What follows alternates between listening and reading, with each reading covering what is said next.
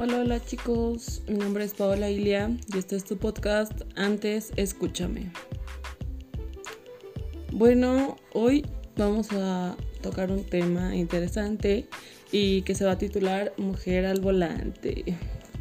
Mujer al volante, peligro andante. Creo que hay diferentes formas de cómo lo quieras completar esta frase, yo qué sé. Pero eh, sin duda este tema de la conducción hoy en día mm, sigue siendo tal vez un tema controversial. Antes tal vez lo era más, obviamente. Pero hoy en día podemos decir que se ha superado un poco eso de estos estereotipos o, o simplemente pensamientos más, no sé, conservadores, entre comillas, o chapados a la antigua que, o sea, dicen que la, una mujer no puede conducir o mejor no debería porque tal vez no cuenta con esas habilidades de conducción. Y mm, he leído que por ahí los hombres, bueno, para los hombres, ya sean jóvenes o más que todo mayores, ¿no? Adultos, eh, el auto y el conducir es una extensión de sí mismos, ¿no? De su personalidad, de eso de ser hombre en sí. Y entonces el auto es como una extensión de ellos mismos. Y creo que para las mujeres, o bueno, para mí, es más que todo una herramienta, una habilidad, sí, pero que te es útil y que es también necesaria. O sea, no podemos eh, muchas cosas hacer las mujeres por el simple hecho de no poder conducir personalmente yo he vivido esa situación en la que necesito ir a algún lado o alguien cercano mío necesita ir a algún lado y que necesita eh, la movilidad. Pero al no haber, no sé, un hombre cerca o disponible que te lleve en el auto, pues es difícil porque no puedes movilizarte sin la ayuda de un hombre, o sea, que, que maneje el carro, que te lleve donde quieras.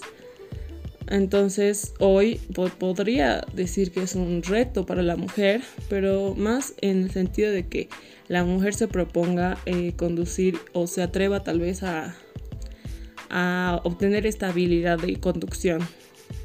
Mm, antes sin duda era más complicado eh, por el hecho mismo de que los carros eran como más hechos para los hombres o simplemente los hombres conducían a inicios de, desde que se creó esto de las movilidades.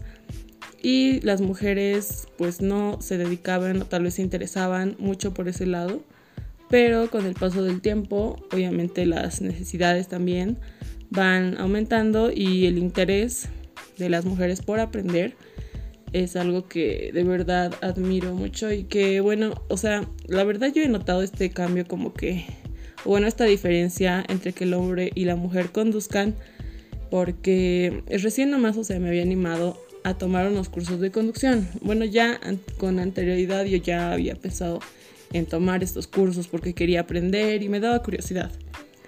Pero sí me parecía difícil porque, bueno, me, sí me parecía difícil. Pero eh, afortunadamente recién nomás se dio como la oportunidad de que pueda entrar a conducir. Entonces dije, o sea, no puedes aprovechar esta oportunidad, así que ya, vamos.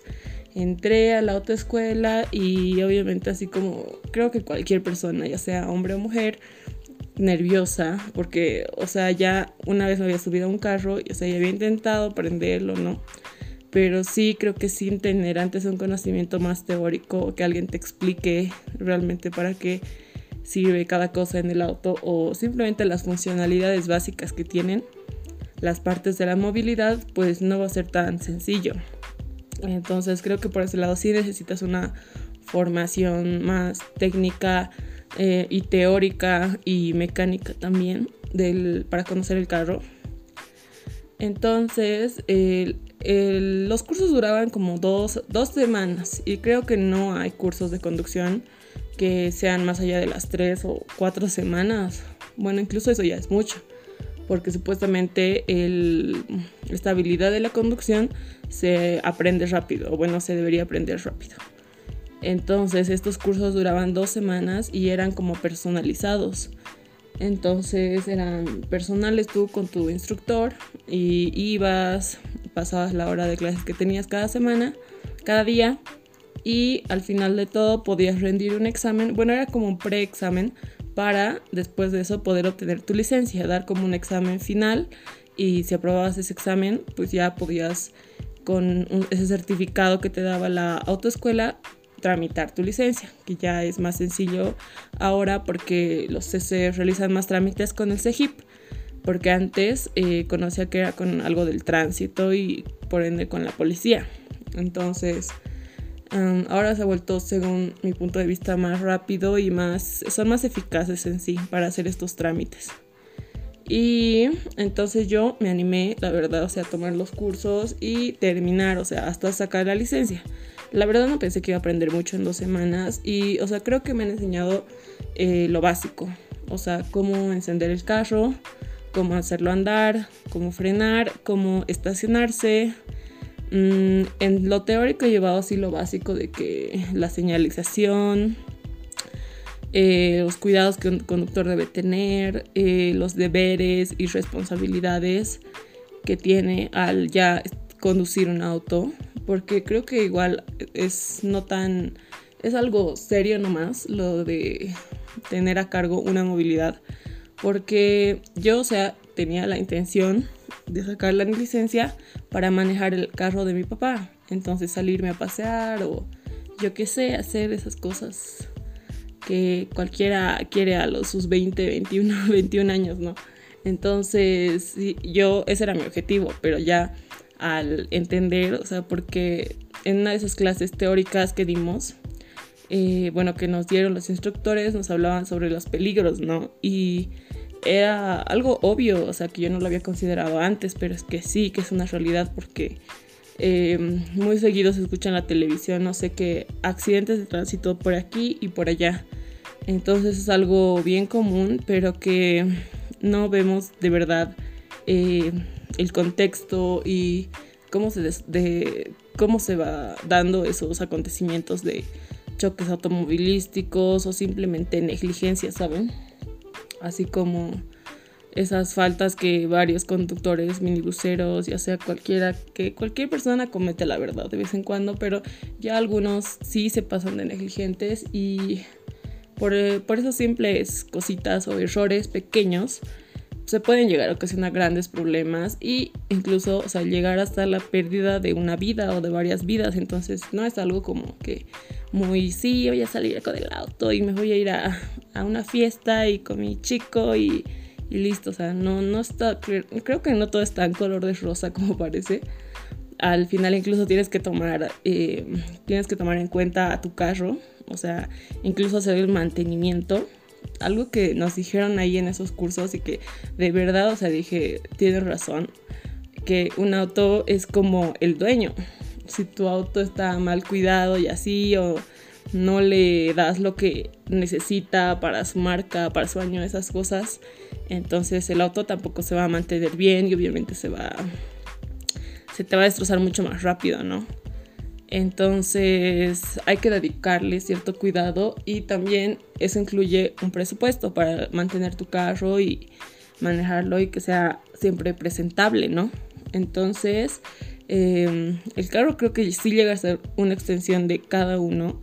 Por eso hay muchas personas, hombres más que todo, que son muy celosos del carro que incluso he escuchado una frase así como que el hombre es celoso de la mujer y del carro o algo así, o como del carro como de la mujer. Entonces sí, hay varios hombres que como que se, no sé, no dejan, no prestan muy fácil el carro, o incluso ni prestan, o sea, es de ellos, ¿no? Por eso ha sido difícil igual practicar. O sea, para mí ha sido difícil porque no te dan el carro así nomás. O sea, yo pensé que teniendo la licencia me lo iban a dar así el carro como aquí ya. Pero ni yo misma creo que me siento así al 100% preparada como para conducir un carro en una calle así muy transcurrida o que tenga muchos comerciantes o muchas trancaderas. Pero sí puedo decir que sí he aprendido a manejar así con las normas, las, o cómo se debería conducir un carro. Entonces, creo que muchas personas hoy día, o sea, no lo practican realmente al 100% cómo se debería manejar un carro y los cuidados que conlleva. Entonces, sí hay que considerar varias cosas para animarte a conducir el, el carro y conducirlo y hacerte responsable de esa movilidad y de lo que suceda mientras tú estás a cargo de la movilidad, ¿no? Así que, o sea, en fin, el miedo de, de, de fallar, pues se puede decir, o sea, siempre he estado ahí como que la puedo arruinar, puedo hacer el apagar el motor o se me apaga en la calle o algo, o sea, esa mala suerte incluso tenemos las mujeres, muchas mujeres, de que nos pase algún incidente, o sea, con el carro. Entonces, creo que sí hay que ser así más precavidos y en todo, el, todo sentido con el carro. Y que mm, decirles que como, como decirles que con miedo y así todo, o sea, he podido aprender. O sea, yo soy muy, la verdad, nerviosa y miedosa. Y creo que sí me ha costado un poco más que a los demás aprender, pero, o sea, lo he logrado y puedo decir con mucho, mucho, así, mucho orgullo que ya puedo manejar un carro legalmente. Entonces, eh, no es poco y, o sea, esa diferencia eh, con la que, o sea, por la que me animé a hablar de esto, sinceramente, es porque para empezar, vi, o sea, viví dos situaciones. La primera es en la que eh, el día del examen final, o sea, todas, esa autoescuela tiene varias, ¿cómo se dirían? Sucursales o, oficinas, ¿verdad? O sea, por el centro, en el alto, en todo lado. Entonces, todas, el día del examen final, todas las sucursales mandan a un solo lugar a todos sus estudiantes para que den el examen de una vez. El punto es que el día del examen yo vi como a cuatro, cuatro o cinco chicas y los demás eran hombres, o sea, entre 40 y 45, que éramos todos los que íbamos a dar el examen ese día, eran de 5, 4 o 5 éramos mujeres. Entonces ahí vi la diferencia y decía como que, o sea, aquí falta la presencia de las mujeres, es un ámbito en el que todavía eh, no hemos llegado a, ¿cómo podría decirlo? es un ámbito donde no estamos las mujeres muy presentes y que creo que eso debería como incrementarse y creo que es más por el miedo y así. Y pero que no es imposible y que eh, hombres y mujeres pueden aprender a conducir. Entonces es solo cuestión de animarse aunque con miedo y todo darle. Y la segunda situación con esto cerramos es que eh, cuando saqué la licencia, o sea, la verdad yo estaba así súper, súper feliz, para qué voy a mentir, pero em, en mi familia así todos como que, ah, sacó la licencia, de que démosle esto, felicidades, así, ubican, o sea, mucho halago, así, mucha atención en ese momento de que yo había sacado mi licencia. Pero en el caso de un hombre no es tanto así, o sí, porque eh, yo tengo primos eh, y familiares muy, muy, muy cercanos que han sacado la licencia y que no ha habido como todo un espectáculo, así como ha habido en mi caso.